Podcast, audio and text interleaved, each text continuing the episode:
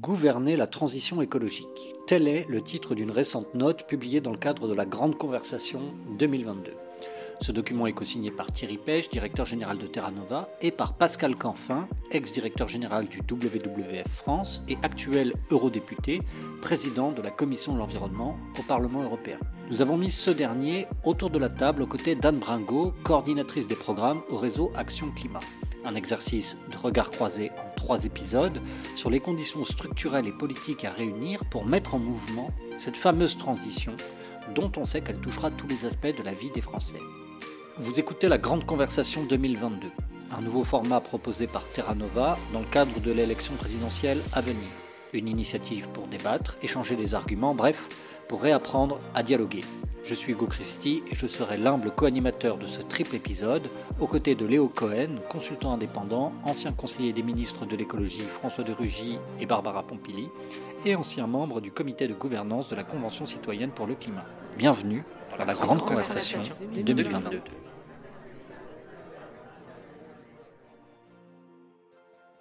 Le temps de la campagne présidentielle, c'est aussi celui où on discute un petit peu de nos institutions et de leur évolution possible. Alors précédemment, on a discuté euh, de l'organisation du gouvernement, on peut en reparler, du périmètre du ministère de l'écologie, etc. Euh, il y a une deuxième tendance de fond euh, qui est à l'œuvre actuellement, qui est celle d'une évolution de la judiciarisation des questions environnementales. Euh, les décisions qui concernent Grande Sainte ou qui concernent l'affaire du siècle ont, connu à ont conduit pardon, à reconnaître la responsabilité de l'État et à lui ordonner de réparer le préjudice dont il avait été reconnu euh, responsable. Quel regard vous portez sur ces évolutions? Euh, et selon vous, qu'est-ce que ça doit, j'allais dire, faire évoluer s'agissant effectivement de la méthode de la transition écologique? Euh, ce que vous décrivez est absolument décisif et ça n'est évidemment pas valable qu'en France, hein, puisque le gouvernement des Pays-Bas a été condamné par euh, ces cours de justice et en Allemagne, c'est la Cour constitutionnelle de Karlsruhe qui a déclaré inconstitutionnelle la loi climat allemande parce qu'elle n'était pas assez ambitieuse et qu'elle faisait peser un fardeau trop lourd sur les générations futures. Et ce qui est valable pour le public est aussi valable pour le privé. Et moi, je crois, depuis l'accord de Paris, donc ça fait cinq ans, six ans même, je crois que cette euh, transformation par le contentieux juridique va prendre une ampleur considérable. Et c'est pour ça que lorsque j'étais euh, directeur du WWF France, on a soutenu notre affaire à tous et qu'aujourd'hui, je me réjouis des résultats.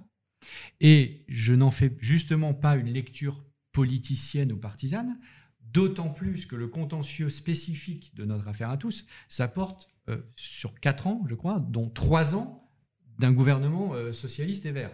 Donc, euh, si on veut partir, politiser cette affaire, politisons-le, je n'ai aucun problème. Mais si on dézoome de ça, c'est très intéressant parce que ça va mettre dans le système une pression de contentieux juridique très très importante. Mais, mais, attention, on ne change pas la société par un arrêt du Conseil d'État.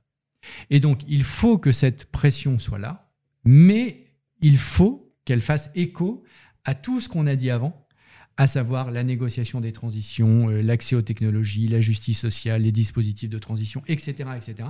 Parce qu'un contentieux tout seul ne règle pas les problèmes qui rendent le souhaitable possible. Mais en revanche, ça joue absolument un rôle décisif. Moi, je pense qu'on n'a pas réalisé à quel point l'affaire du siècle change complètement la donne. Donc, l'affaire du siècle qui, est, euh, qui a été menée par quatre ONG, qui sont membres par ailleurs du, réseau Action Climat.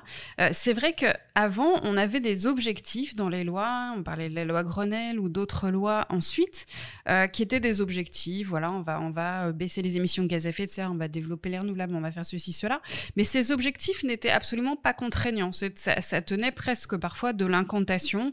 On les voyait plus tard parce qu'on n'avait pas réussi à les atteindre, on en prenait de nouveau. C'est la première fois que la justice dit alors là non, vos objectifs sur le climat, vous pouvez pas les changer euh, du jour au lendemain. Euh, ils sont contraignants. Si vous ne les tenez pas, eh bien vous allez euh, devoir revoir votre copie pour baisser encore plus les émissions de gaz à effet de serre, puisque c'est ce que dit le tribunal administratif.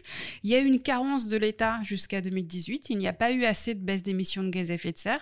Donc il va falloir baisser plus d'ici à décembre 2022 et il y a une clause de revoyure si jamais cette baisse n'est pas réalisé, il y aura potentiellement une astreinte financière. Donc l'État devra payer s'il comme c'est le cas parfois sur d'autres types de pollution, puisqu'il n'aura pas tenu ses objectifs. Donc ça change complètement la donne. Cette fois-ci, les objectifs sont contraignants et effectivement, à la fois les gouvernements, les, parlementaires et tous les acteurs, puisqu'effectivement, tous les acteurs doivent être embarqués dans ces transformations, euh, ne peuvent plus ignorer euh, ces objectifs.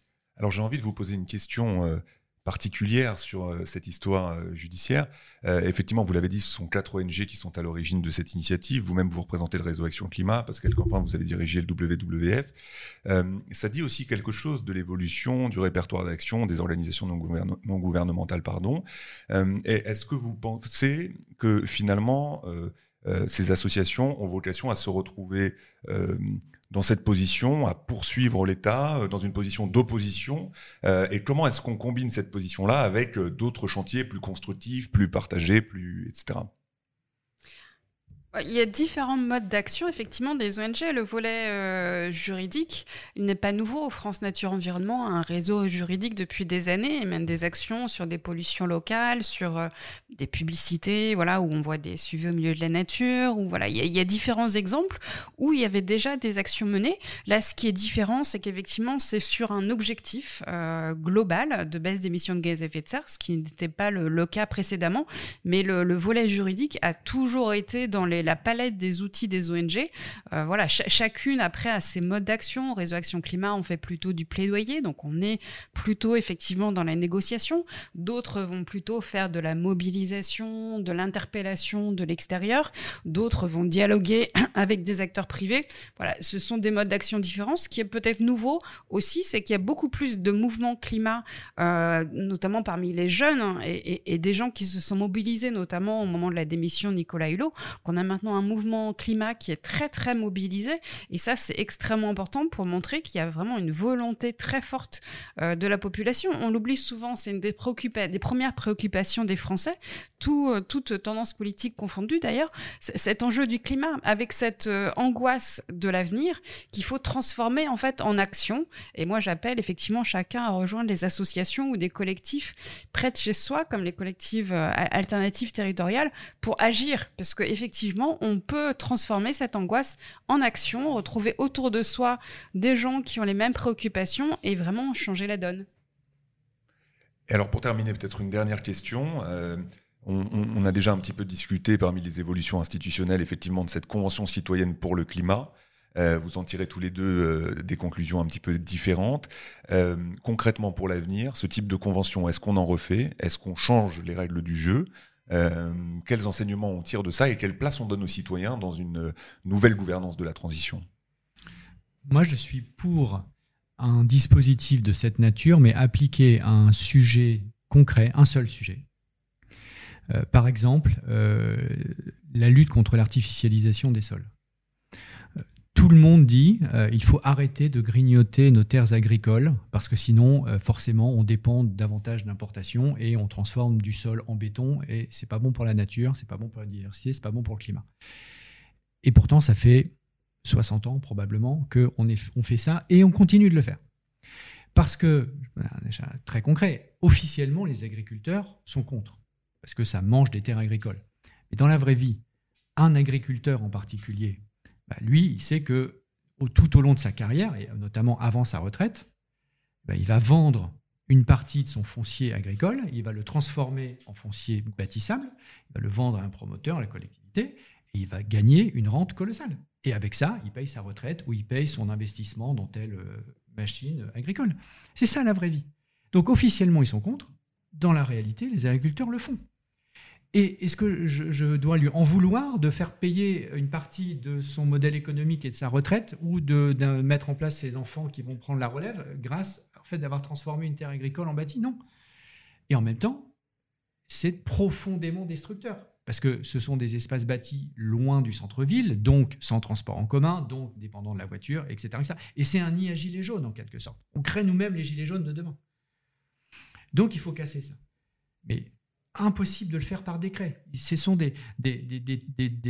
ancré dans tellement de comportements, de logiques microéconomiques qu'il faut une négociation avec des citoyens et vous mettez des agriculteurs directement concernés, des habitants directement concernés, des élus locaux directement concernés par l'artificialisation des sols. Et vous dites, voilà, vous avez un mois, trois mois, six mois, mais pas cinq ans évidemment, euh, pour trouver les solutions qui font que si on, rend, on change telle et telle règle du jeu, alors on a une chance d'inverser la tendance. Là, je pense que la démocratie participative est extraordinairement utile. On a peu parlé des échelles territoriales ou un petit peu de l'Europe, on a beaucoup parlé de national. Ces conventions citoyennes, elles sont intéressantes à toute échelle, euh, y compris au niveau d'une ville, d'une intercommunalité, euh, d'une région, au niveau national, voire européen.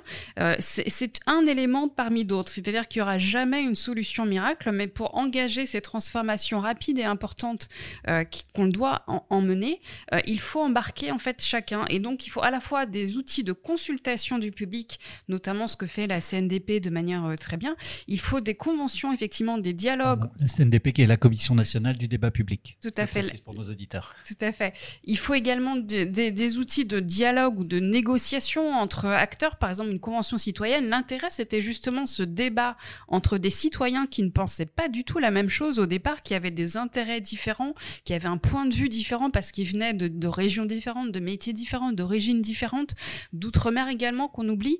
Euh, donc tout ça était intéressant pour arriver finalement à, à un compromis entre eux sur des propositions qu'ils jugeaient acceptables. C'est intéressant d'avoir des, négociations aussi entre acteurs de la société civile organisée, euh, que ce soit au, travers du Conseil économique, social et environnemental ou avec d'autres instances. Et c'est important ensuite que toutes ces discussions soient reprises par l'exécutif et n'oublions pas le rôle du Parlement. Donc il faut simplement que chaque instance sache quelle est sa place et que les négociations du départ soient bien écoutées par ceux qui vont décider à la fin, qui reste évidemment le Parlement et l'exécutif. Merci pour votre écoute. Cet épisode a été réalisé par Demain Matin et fait partie de la Grande Conversation 2022, une initiative lancée par Terra Nova pour réapprendre à se parler et aller au fond des grands sujets de la campagne présidentielle. Rendez-vous sur les réseaux sociaux, sur toutes les plateformes de streaming ou directement sur tenova.fr pour retrouver l'intégralité des notes, des articles, des podcasts, des vidéos qui font la grande conversation 2022.